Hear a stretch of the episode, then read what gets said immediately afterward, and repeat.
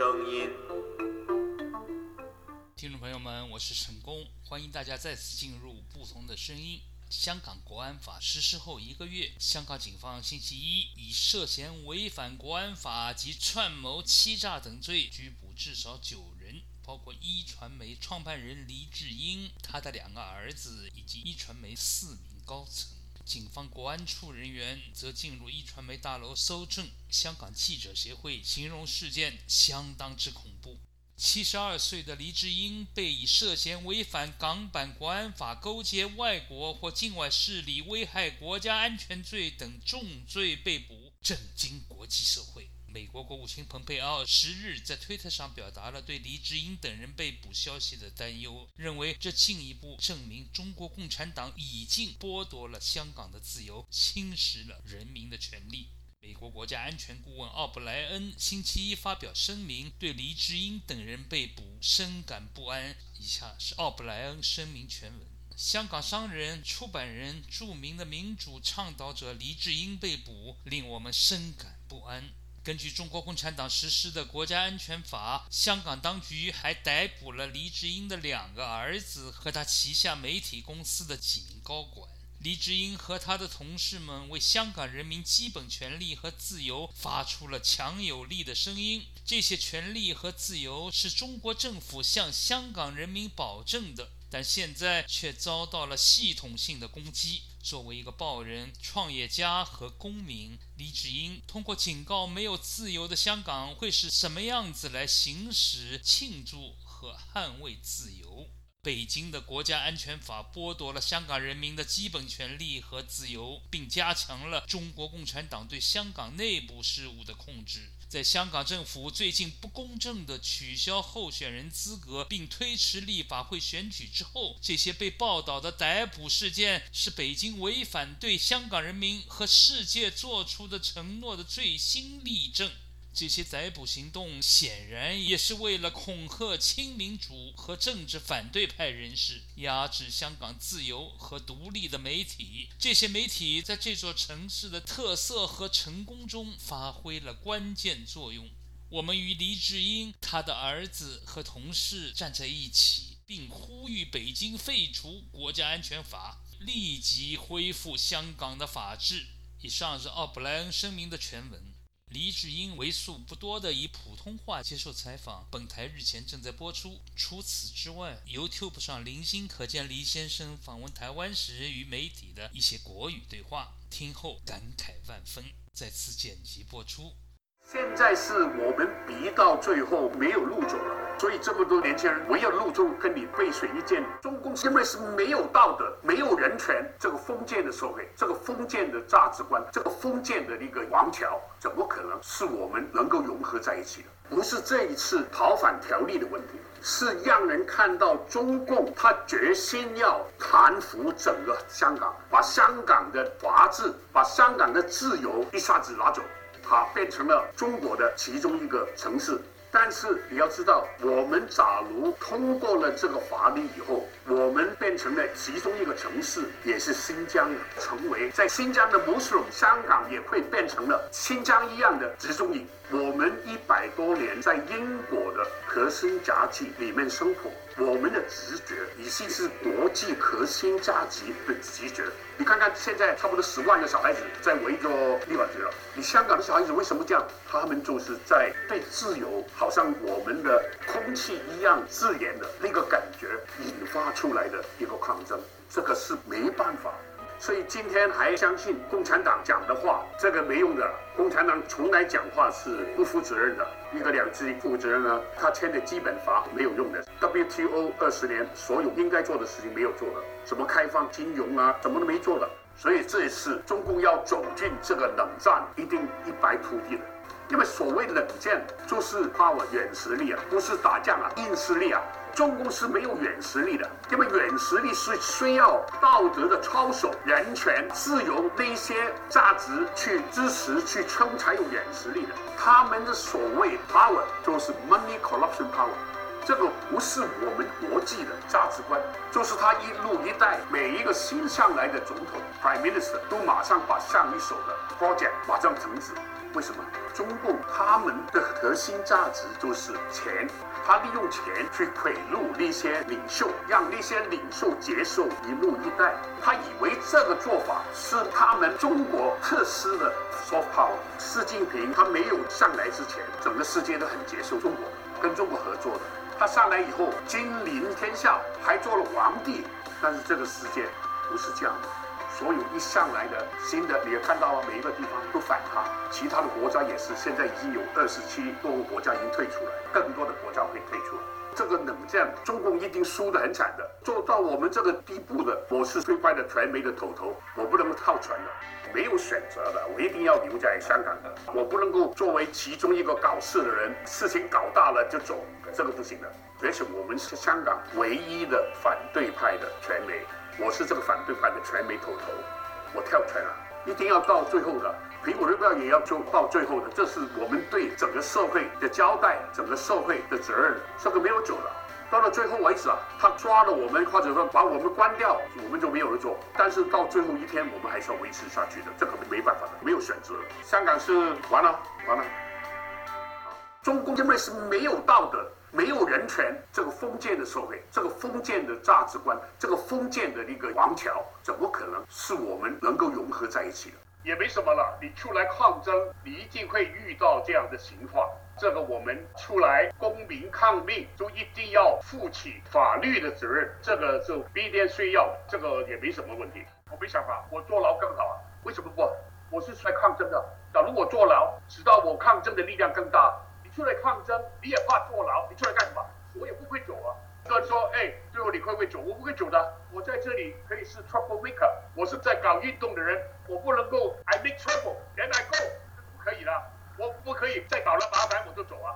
所以一定会被走，坐牢也没问题。反正我身体也不错，七十四七十多岁，身体也不错。我觉得这个我一点不担心啊。香港的命运就是一级，我们都是好像这个时间地方也是这儿来的，这是我们 borrow from China 的 British。那个时候一到期，我们就交给大陆，我们就知道要死了。他一定会有一天做到我们忍受不到的，到我们底线的。我们要发作，这个终于来了。为你的人生负责任，你才有命运，否则就是过日子。你不负责任，你的人生是没有意思的，没有意思就没有命运，就这么简单。现在我们命运就是这个地方是我们的家，这个地方我们要守住。这是我们不包到镇，香港都没有了。你看我们的年前这么拼命，命也不要啊，很多写下的遗书出去了，死亡这个事情你不能控制的啊，反正一定要来的，一定会来的。一天生做，一天能够做的就做，把 media 搞好。这就是我的责任。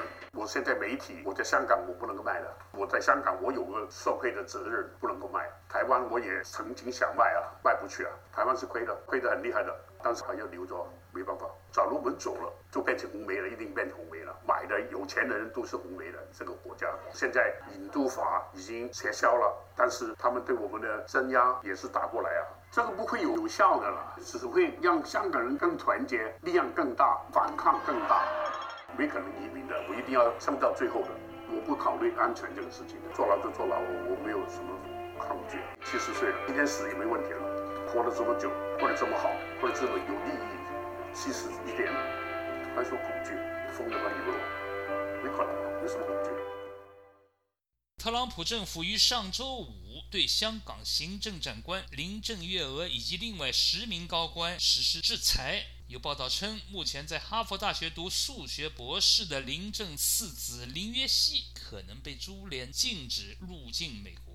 据此，一部分观察人士认为，三天后黎智英以涉嫌国安法重罪被捕的同时，还带走了他两个儿子，很大可能出于临阵港府被制裁群体的一种对等报复行为。对黎智英等的报复性抓捕，直接导致了民意基础的报复性救赎。一传媒股价于当日下午凯旋般的由最初的跌幅出现明显护盘，进而剧烈反弹，收市狂飙了百分之三百四十四，至不同的声音截稿日的被捕第二天再涨了百分之两百七十二，连创该股涨幅历史记录。可见民意不可欺，民意不可辱。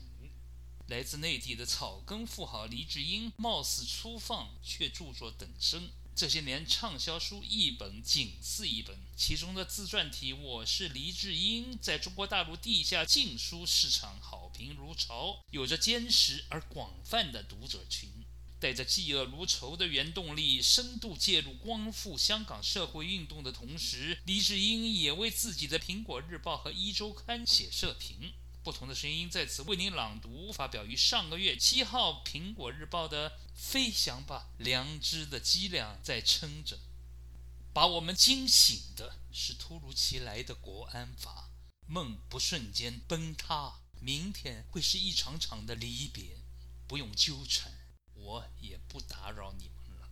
我心里有驱不散的惆怅，原来以为包见底，但人生太短暂。你们的时光走得太匆忙，路还未走完，心就老了，瞬间容颜已沧桑，太累了吧？也许你们做的已足够。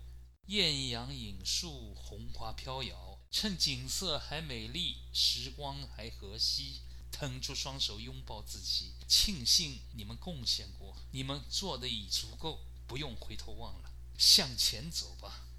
昨天。过去，过去不该是将来的包袱。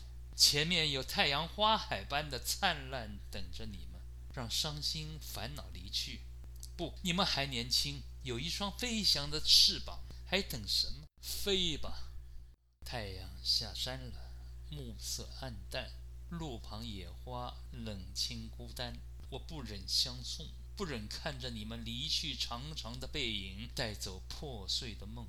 望你们一路珍重。林夕说：“人生啊，就是漫长的道别。诗人都悲观，不会的。走过了黑夜，太阳升起来，又是一片光明迎接你们。你们要相信明天的天空更蔚蓝。你们要相信，已懂得的前路该在哪里。尽管风雨中，无论世界多冰冻，不要把将来成为过去的伤痛。”你们还年轻，没有多愁善感的理由。昨天已离去，碎了的心也要放下，舍得的、舍不得都断了吧。张开你们的翅膀，飞翔吧！你们有我们永远的祝福。你们做你的已经足够，让我们留下来的战友站在你们的肩膀上向前走，在黑夜的坎坷中成为亮闪的希望。当时国安法还未到，奴才已在虚张声势，震慑人心。恐惧成为盗贼，偷走了时光的顺流。瞬间鬓角染霜，踌躇间人就老了。意志在担忧折磨下凋萎，脑海的黑影是压在心头的大石。抬头尽是魔幻阴森，再不敢向前仰。生命与自由是唯一的渴求。走吧，你是你，谁敢扔出第一块石头？请不要问风，请不要问雨，不要问前程乐与苦。反正我们不再在同样的梦里走到。我将怀念你从前的坚强，那不仅是年少的轻狂。祝福还是祝福，祝你一路平安。有心人说：“快点走，勾结外国势力是叛国罪，可以是枪毙的啊！”我说：“我不走，主道就来时，走了我还怎能做人？很久以前已经决定不让恐惧震慑我，否则每说一句话，每做一件事都忌讳后果，我还可以说什么呢？还可以做啥事？还可以抬起头做人吗？”王丹在两个多礼拜前，透过我的好朋友 Perry Link 通知我，他听到外媒记者告密说，国安法一旦通过，中共便会立即拘捕我和黄之锋，押上大陆受审。我无动于衷，反正我不会走的，我还可以做些什么呢？王丹一片担心，当然是想为我好。最后，他怕我没收到消息，就把消息报给了传媒。这消息大概大家现在都知道了。大公报甚至污蔑我说我在造船计划逃走。这些消息和污蔑都只有一个目的，就是要令我恐慌，想我逃之夭夭。他们当然想我走了。我走了，不仅摧毁我的名誉，更会破坏《苹果日报》的诚信，损害泛民的团结，可谓一石三鸟。他们妙想天开，我出来抗争集权不公不义，从来未想过生命，从来未想只是为自己而活着。走与不走，从来不是我的考虑。出来行，迟早要还。这个还是坐牢，还是更恐怖的后果，不是我可以控制的。因而我也无谓去多想。受威吓的当然不只是我，大多同路人最近在行动上，例如被跟踪，以及言语上受到威吓了。例如，我有一个网红好友，两夫妇最近被陈冠中介绍去见一位仁兄。这位仁兄狮子头，曾经扮成民主义士，其实一直在为中共做事。这次国安法推出，当上了中共打手，关起门恐吓了我的友人夫妇七小时，最后看到我的友人无动于衷，于是只好恐吓他的老婆，以为他是弱者。说他会用黑社会烂仔对付他们，问他想给车撞死，还是胸口给插三刀杀死？这些烂仔恐吓方式简直匪夷所思，在集权指使下，手段有多肮脏；专制濡染下，心态是多流氓。其他人遇到的恐吓遭遇可想而知，又怎怪有些人慌不择路呢？我们要是惊慌，会越想越惊慌。惊恐下，理性推断引发恐怖的想象，想象偏偏心怀忐忑，恶性循环，我们便坠进没有后路的悬崖。从第一念惊慌开始，我们便心乱如麻，心越乱越麻痹。恐怖的想象延伸，我们便不由自主地堕进滑向悬崖的陡坡。被恐吓逼走的人就是这样走投无路，唯有走了。国安法压境，很多朋友见面都关心地对我说：“吉米，小心啊！”我说：“面对无法无天的中共，你不知道几时闸界，你是否犯法，全都按照他们当时需要的权益而定，是没法子小心，而只好勇敢面对。小心是理性主导，勇气是信念支持。”再小心，你都避不过暴力的恐吓；但有信念支持的勇气，令你顶天立地。我们的心是上帝的殿堂，充满神赋予我们的力量。因此，心有理，理不明。我们看到一个婴孩，自然会心微笑。这婴孩的美，理性是感受不到的。正如面对暴力的恐吓，我们并不害怕，因为我们心里充满真理赋予我们的力量，超越了理性推断展现的恐慌。我们看不到上帝，但我们坚信上主的存在。未知的未来是我们寄存的希望。是的，国安恶法条文比我们最坏的预期还要坏，离去的人将会更多。就是留下，有些人也会回避参与抗争行列，抗争群组将会缩小。但无论留下来抗争的人数多少，我们会顶天立地地站起来，成为撑住抗争坚硬不屈的支柱，也是社会良知的脊梁。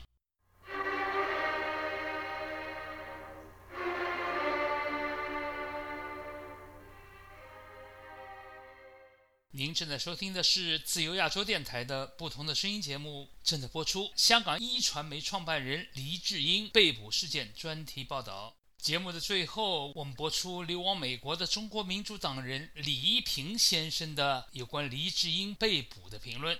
昨天呢，中共在香港又动手了，他们抓捕了香港易传媒集团的老板黎智英，还抓了他的两个儿子，还抓了一传媒的几个高管。所用的罪名呢，勾结外国势力颠覆中国政权，违反了港区国安法。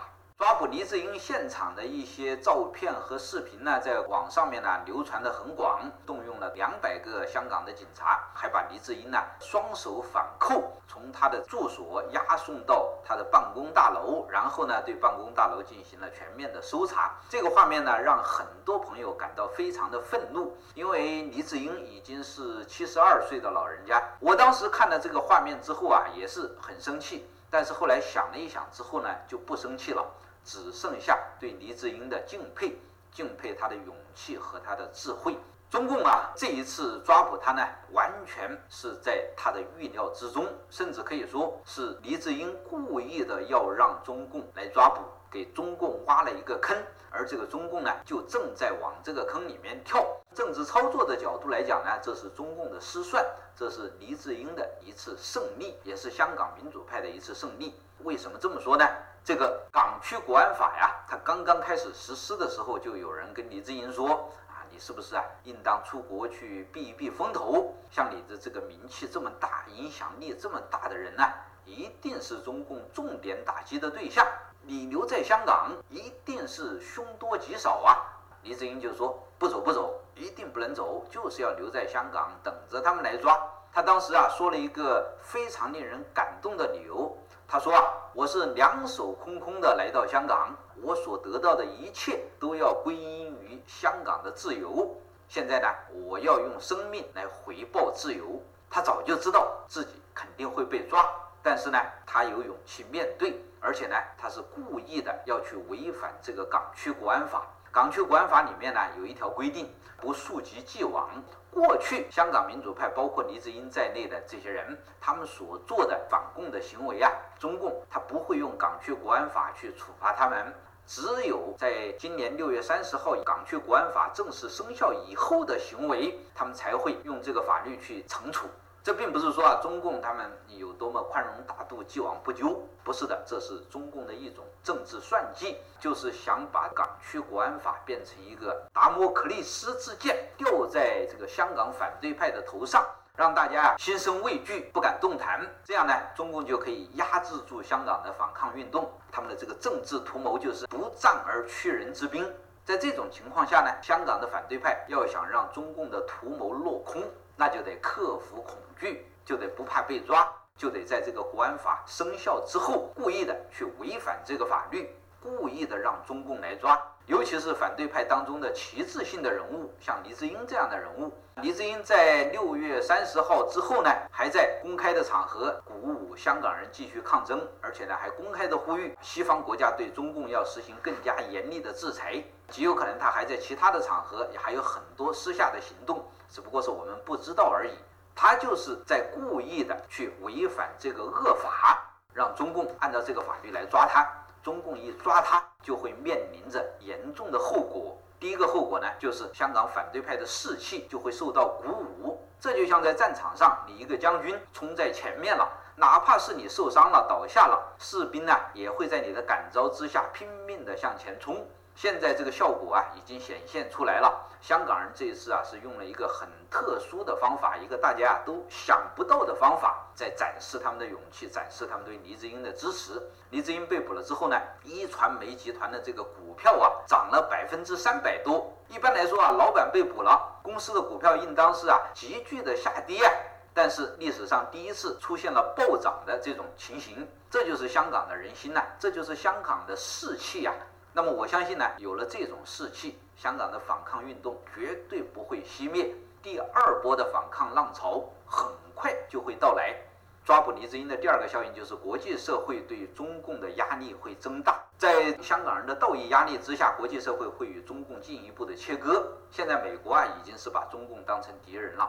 但是呢，还有很多的国家，包括欧洲国家，包括英国在内，他们还没有全力以赴的反共，因为啊，他们和中共之间有很多利益上的瓜葛，要让他们切断这种和中共的利益链条，让他们把人权、自由这些价值放在利益之上，只有一种力量可以办得到，那就是道义力量。说的具体一点，香港人要用他们的抗争，用他们的牺牲来对西方国家形成道义上的压力。过去一年多呢，香港人已经付出了相当大的代价。现在呢，国际社会对于中共的孤立和围堵，很大程度上就是因为香港人的牺牲。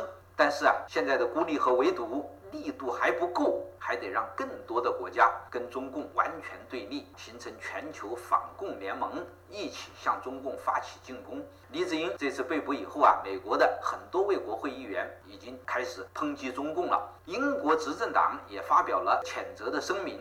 这还仅仅是一个开始，因为黎智英在这两个国家的政界是有很多的朋友的，他们会持续的为他呼吁，会得到越来越多的人的响应。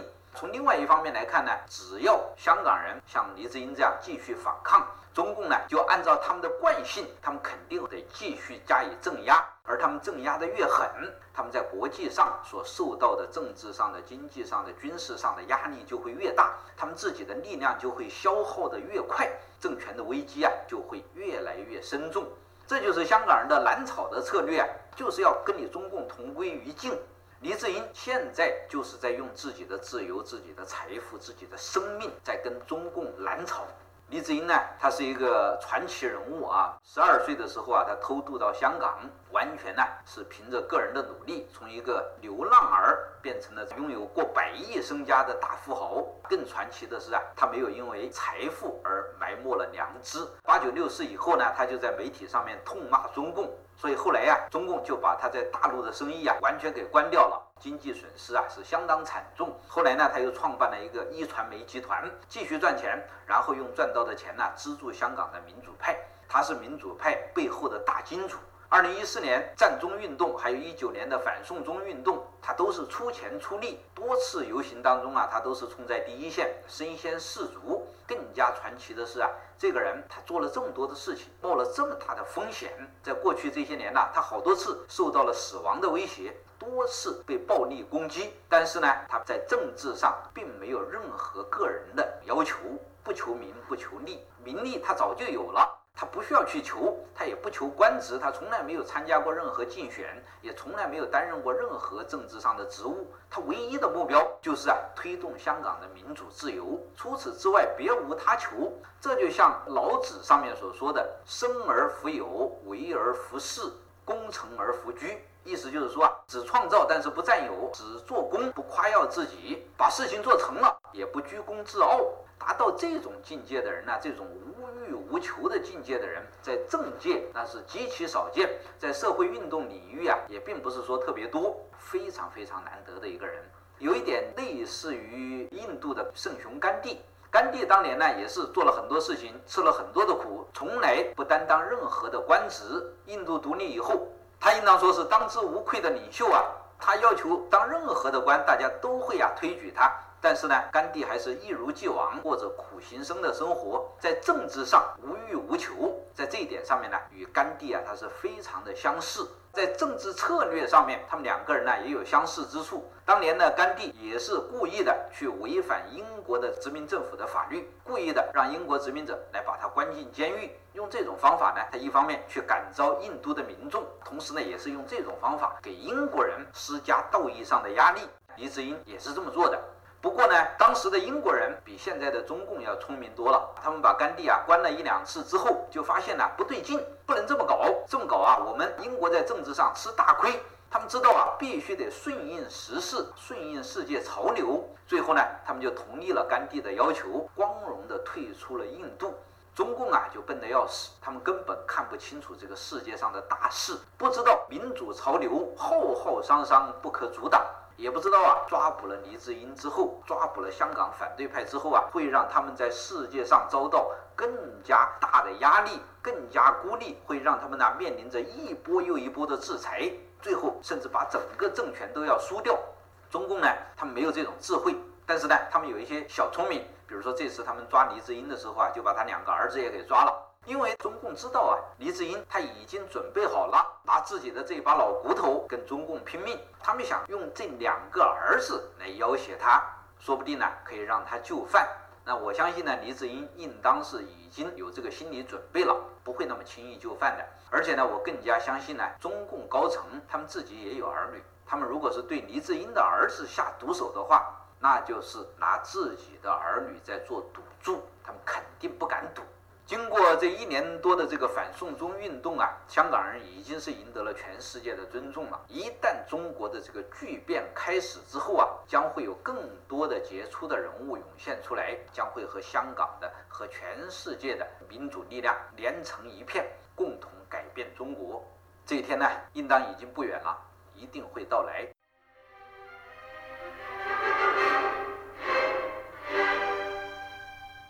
今天的节目就播送到这里。节目是成功采访制作、编辑和主持的。听众朋友们，下个星期再见。